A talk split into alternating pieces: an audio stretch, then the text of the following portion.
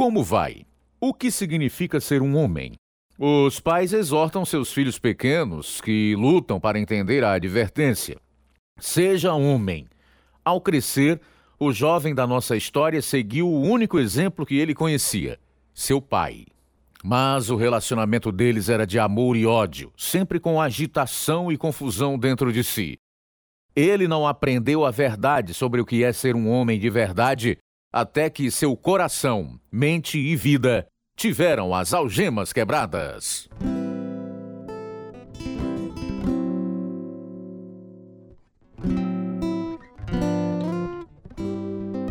Trazendo luz para um mundo sombrio, este é o Algemas Quebradas. Histórias de vidas reais, dramatizadas e produzidas em inglês pela missão Pacific Garden em Chicago.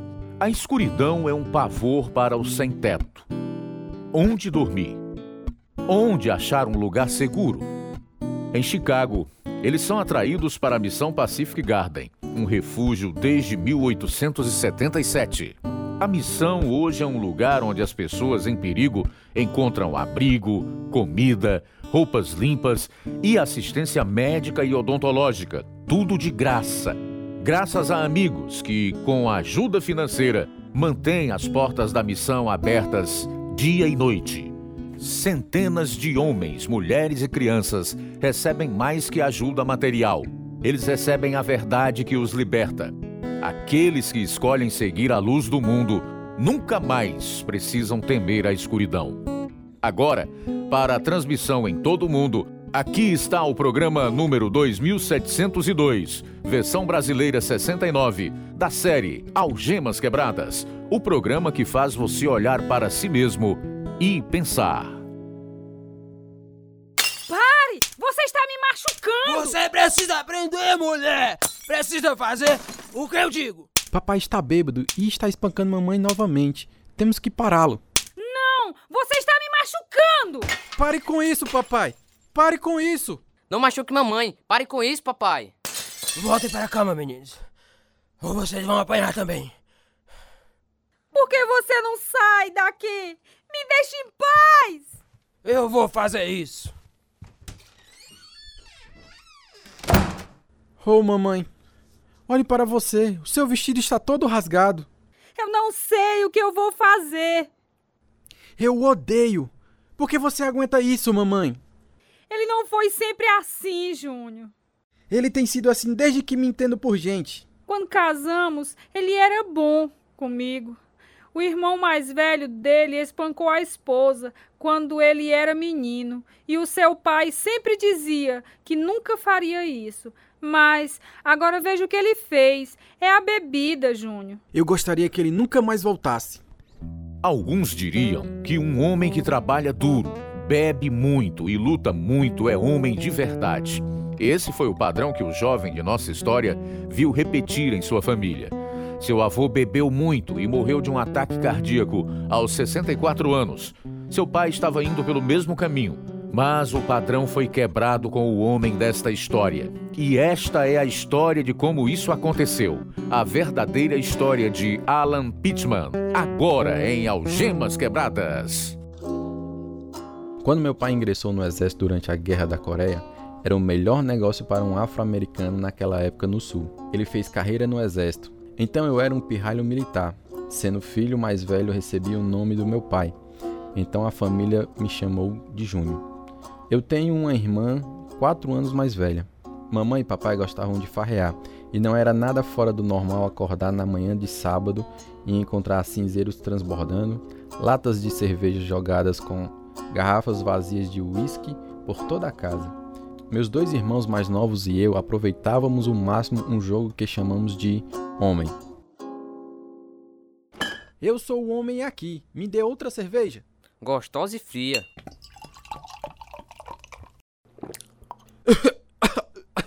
Havia uma ponta de cigarro no fundo dessa. Que tipo de brincalhão é você, afinal? É a minha vez de ser homem. Ainda não. Primeiro vou fumar esse cigarro.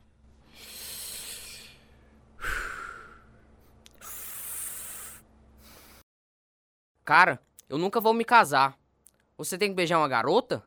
De jeito nenhum. Sim, minha esposa. Ela gastou todo o meu dinheiro. Vou nocauteá-la. Olha, ainda resta um pouco de bebida nessa garrafa. Me dê! Não! Eu disse me dê! Eu sou o homem! Mamãe foi quem me ensinou a orar e ter respeito por Deus, mesmo que ela bebesse e farreasse com papai e seus amigos.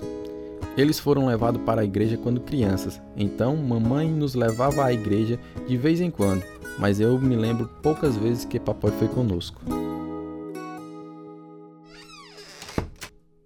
E aí, como foi a sessão espírita? Alfredo, você para com isso. O que sua mãe diria se ouvisse você dizendo isso? Se a carapuça servir, use-a. Eu vi aquelas mulheres na igreja, agindo como se estivessem em transe. Bem, é diferente da igreja que frequentamos, mas sei que devemos levar nossos filhos à igreja, como nossos pais nos levavam. Você deveria ter visto uma mulher hoje, papai, pulando a igreja toda.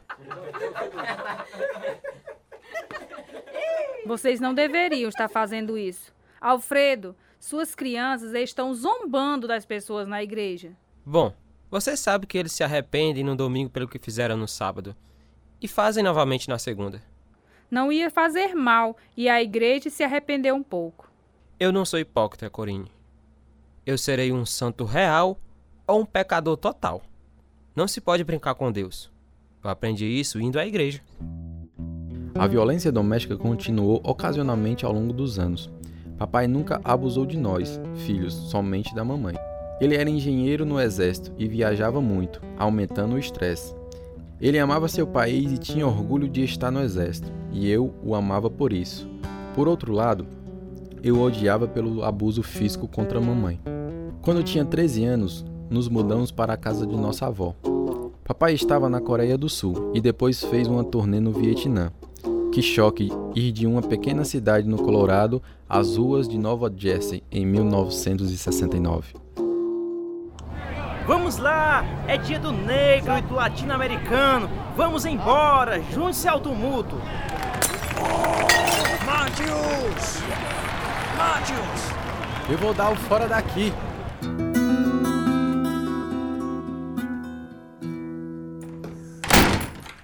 Júnior, o que você está fazendo em casa? Não conseguimos ir à escola, vovó, por causa dos tumultos. De novo, não. Sim, dizem que é o dia dos negros e latinos americanos. Eles não vão deixar as crianças brancas aparecerem. Eles estão quebrando janelas e tudo. O que aconteceu desta vez? Dizem que um policial atacou um estudante latino-americano. É sempre assim aqui? Com muita frequência. Parece um filme de guerra lá embaixo. Prédios bombardeados, caras desmaiados nos becos. Eles tentaram convencer o Charles e eu a se juntar a eles, mas voltamos para casa. Muito bem, Júnior. Esse é o trabalho do diabo. Vovó, você já sonhou com o diabo? Não. Sonhei que o diabo estava me perseguindo. Ele era meio homem, meio animal. Eu ouvi os passos dele vindo e ele arrombou a porta e papai estava lutando contra ele. E então o que aconteceu? Eles derrubaram a lâmpada e as luzes se apagaram. Então não sei quem ganhou porque acordei. Eu com certeza fiquei com medo. Eu tinha esse sonho frequentemente quando adolescente, e a realidade estava sendo mostrada na minha vida quando eu aprendi a roubar, mesmo nas ruas movimentadas. Roubávamos da loja da esquina e algumas vezes invadíamos a igreja local. Meus pais passaram um tempo separados por causa dos problemas no casamento deles, mas depois nos mudamos para a Alemanha, onde meu pai servia numa base militar. Isso provavelmente me impediu de me envolver em problemas ainda piores.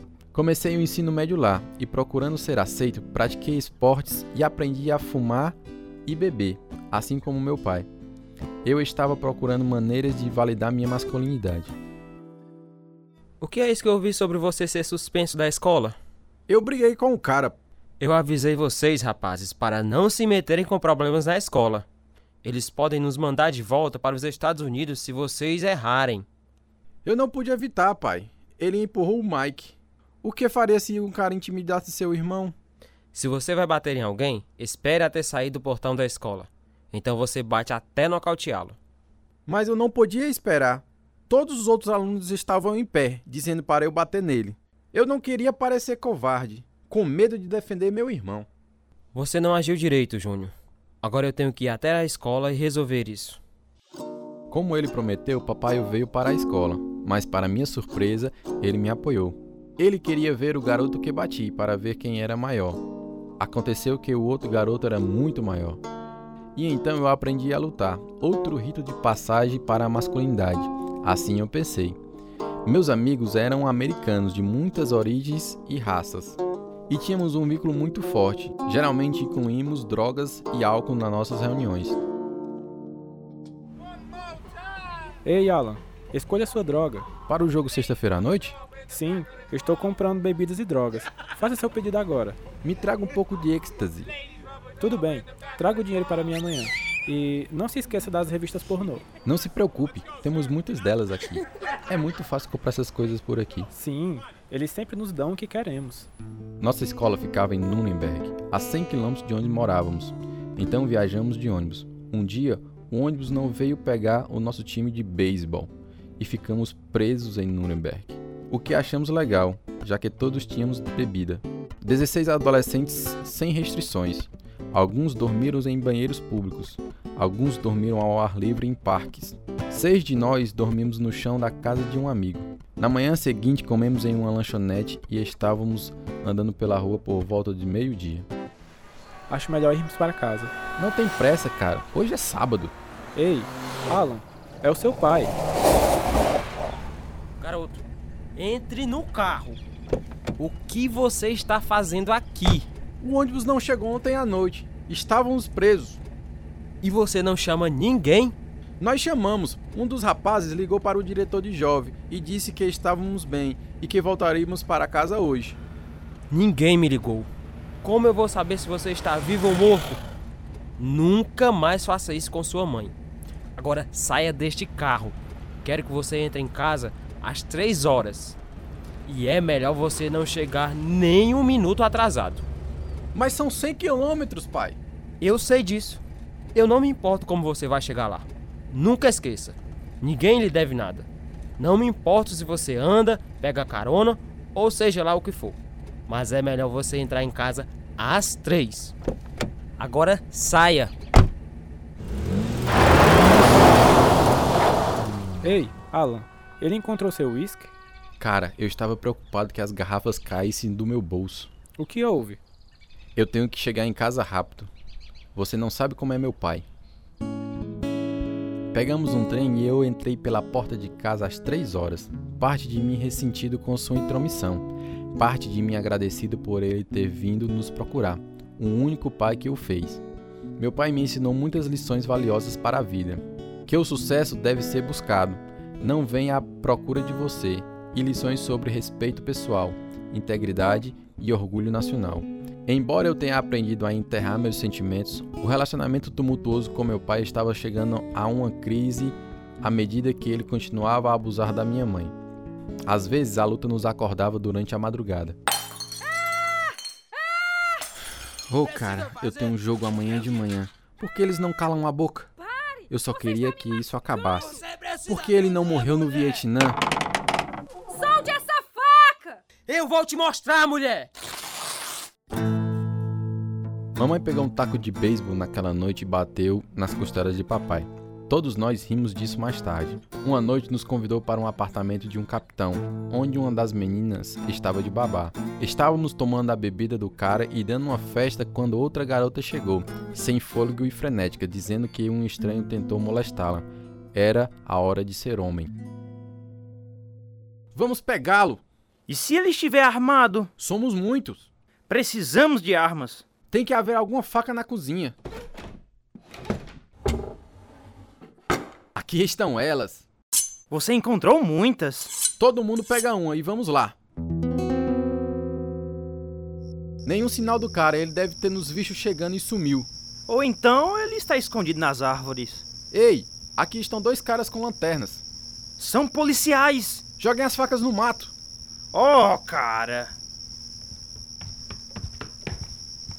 Pare! O que vocês estão fazendo? Ah, estamos passeando, você sabe. Para a parede, todos vocês, e não se mexam. Vamos lá, cara, não fizemos nada de errado. Calha a boca.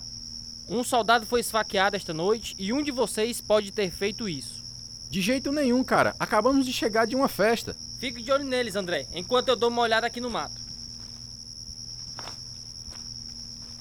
Facas! Eles estavam com facas. Vocês vão pra cadeia. Nós não fizemos nada. Ai! Eu disse para você não se mexer. Não se vire, nenhum de vocês.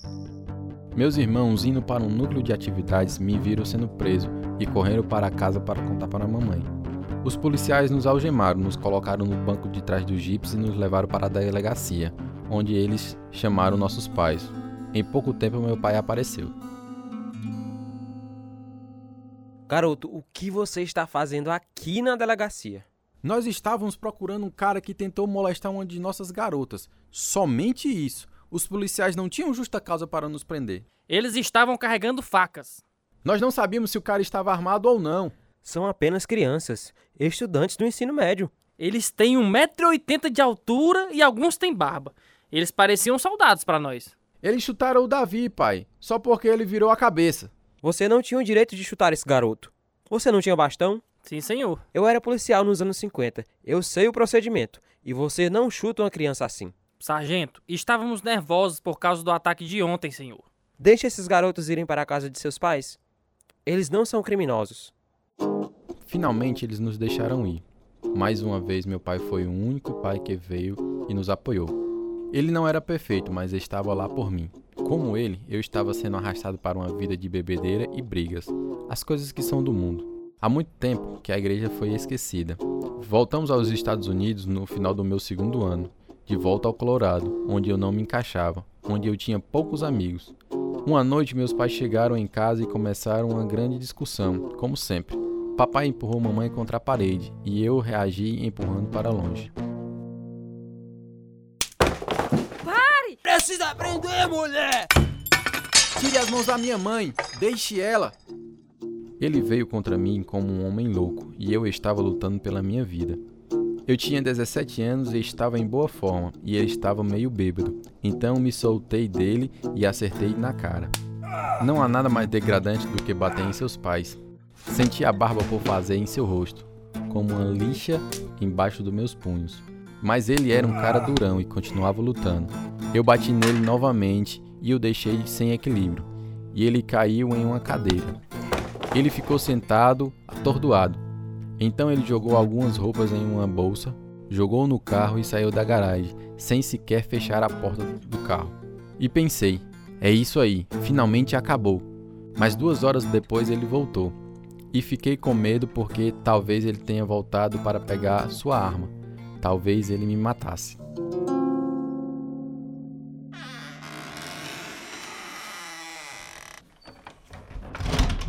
Filho, estou orgulhoso de você.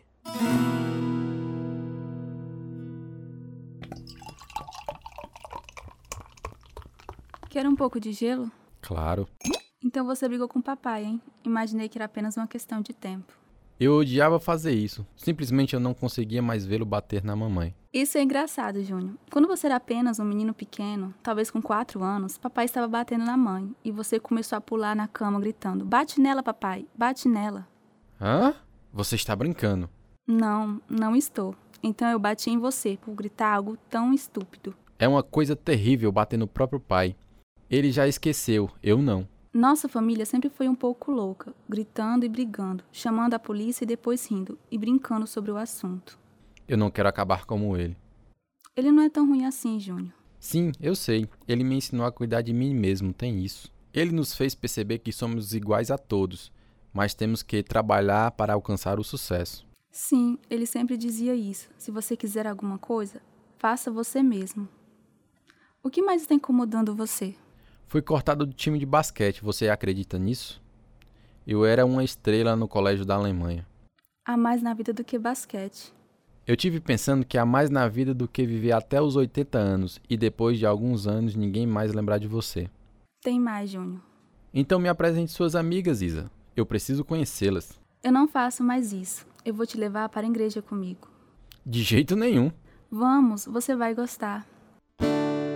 Por fim, fui à igreja com ela e fiquei maravilhado com a paz e a alegria em seu rosto quando ela adorava, levantando as mãos. Bizarro, pensei. Ainda mais estranho foi quando soube que ela e seu esposo deram 10% da sua renda ao Senhor. Qual foi a motivação? Continuei indo à igreja com ela. E uma noite eles mostraram um filme sobre o fim dos tempos. Depois o pastor falou brevemente.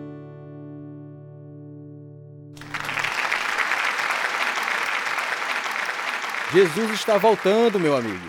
E desta vez ele está vindo para o seu povo. A primeira vez ele veio como Cordeiro de Deus, que se sacrificou por nossos pecados. Você o recebeu como seu Senhor e Salvador? Jesus disse: Eu lhes asseguro, quem ouve a minha palavra e crê naquele que me enviou, tem a vida eterna e não será condenado, mas já passou da morte para a vida. Você está pronto para a volta de Cristo? A Bíblia diz que todos os olhos o verão, e todos os membros da terra lamentarão por causa dele.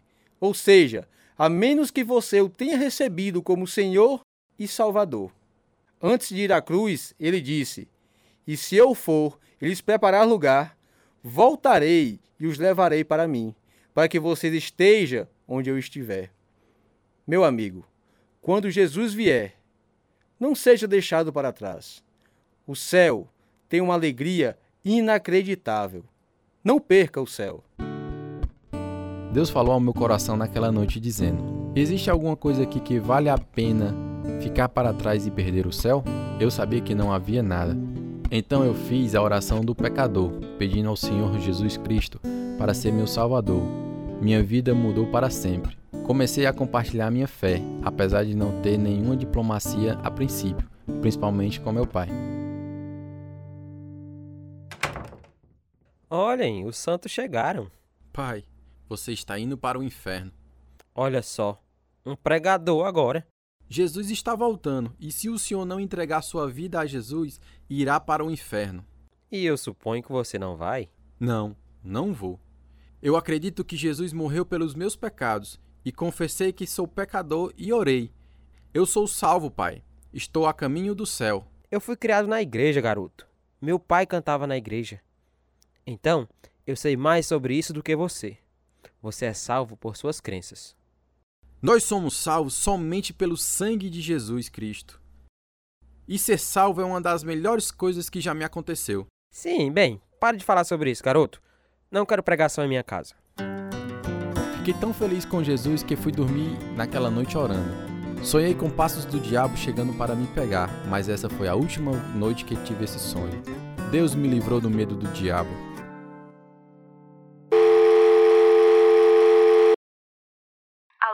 Ei, mana, quero ir na igreja com você novamente no domingo.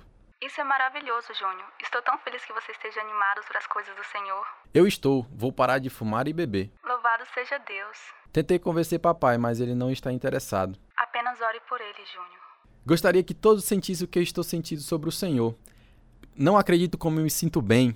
Ouça, ouvi dizer que o pastor de jovens da igreja está tentando montar uma banda cristã e ele está procurando o baixista. Você está interessado? Ah, sim. Vou falar com ele. Imediatamente me senti chamado ao ministério. Após a reunião de jovens, eu ficava em pé atrás do púlpito para imaginar pregando a palavra, e sempre era o último a sair da igreja. Eles tinham que me mandar para casa. Uma noite, vi uma garota linda e perguntei ao pastor dos jovens quem era ela. Ela era irmã dele. Foi assim que conheci Norma, minha esposa. Nos casamos no mesmo ano que entrei no Instituto Bíblico, aos 19 anos. Deus nos deu uma filha por adoção, e então, muitos anos depois, dois filhos biológicos. Eu estava servindo a Deus como pastor do Ministério de Louvor em uma igreja em Albuquerque, quando meu pai morreu de um ataque cardíaco. Mais tarde, fui ver a mãe do meu pai, na Flórida. Ele morreu igual ao pai dele, aos 64 anos. Foi tão repentino, vovó. Eu gostaria de ter estado com ele. Eu não estava lá quando as luzes se apagaram. Então eu não sei quem ganhou. Como assim? Eu costumava ter esse sonho quando adolescente, que papai estava lutando contra o diabo, e eles derrubavam uma lâmpada e as luzes se apagavam. Então eu nunca soube quem ganhou. Bem, isto está nas mãos de Deus agora, Júnior. Você apenas deve confiar no Senhor. Sim, vovó. Quando eu tinha quase 90 anos, disse ao Senhor que estava pronta para ir para o céu. E não conseguia entender por que ele não me levou. Então ele me fez perceber que estava me deixando aqui para orar. Agora tenho quase 100 e ainda estou orando. Você é uma verdadeira bênção, vovó. Suas orações me ajudaram em alguns períodos muito difíceis da minha vida. Eu sempre orei por você, Júnior. E eu orei pelo seu pai a vida toda. Depois da minha salvação, quando deixei de fumar e beber, deixei de ver pornografia e de me relacionar com várias mulheres, me perguntei se estava me tornando menos homem. Afinal, esse foi o exemplo ao meu redor. Então um dia li as palavras que outro pai falou ao filho, dizendo: Obedeça ao que o Senhor, o seu Deus, exige. Ande nos seus caminhos e obedeça os seus decretos, aos seus mandamentos, às suas ordenanças e aos seus testemunhos, conforme se acham escritos na lei de Moisés. Assim você prosperará em tudo que fizer e por onde quer que for. Neste versículo, no capítulo 2 de 1 Reis, Deus está descrevendo através do rei Davi o significado de ser homem. Eu tive minha resposta e paz de Deus. Alan agora é pastor de uma igreja centrada na Bíblia numa cidade grande nos Estados Unidos.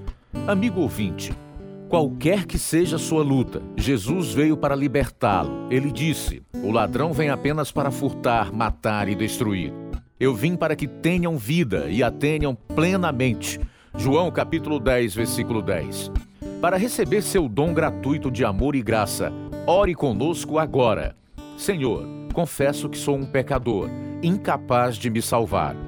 Eu acredito que Jesus morreu pelos meus pecados e ressuscitou dos mortos para me dar a vida eterna. Obrigado pelo seu perdão. Entre no meu coração e na minha vida, Senhor Jesus, e me ajude a viver para você. Gostaríamos muito de ouvir de você, saber que você orou e agora é um filho de Deus e podermos lhes enviar um estudo bíblico para seu crescimento espiritual. O nosso endereço é Algemas Quebradas, Caixa Postal 1, Nova Russa, Ceará. CEP 62 e 200, traço 000. O nosso e-mail é algemasquebradas@hotmail.com e o site algemasquebradas.com.br. Este é o programa 2702, versão brasileira 69 participaram da história verdadeira de Alan Pittman os seguintes atores: Max Fernandes, João Carvalho, Alcione Biapina, João Pedro Rodrigues, Gracinha Barroso, Pedro Henrique, Luiz Souza, Israel Araújo, Jarina Mendonça, Robson Domingos, Marlene Santana. Tradução Linda Gossen. Edição Joelma Pontes e Pedro Henrique Azevedo. Direção João Carvalho. Produção João Lucas Barroso. Música: Ismael Duarte, Heriberto Silva e Wesley Silva. E eu sou Luiz Augusto. Algemas Quebradas foi gravado nos estúdios da Rádio Ceará, Nova Russas, Ceará, Brasil.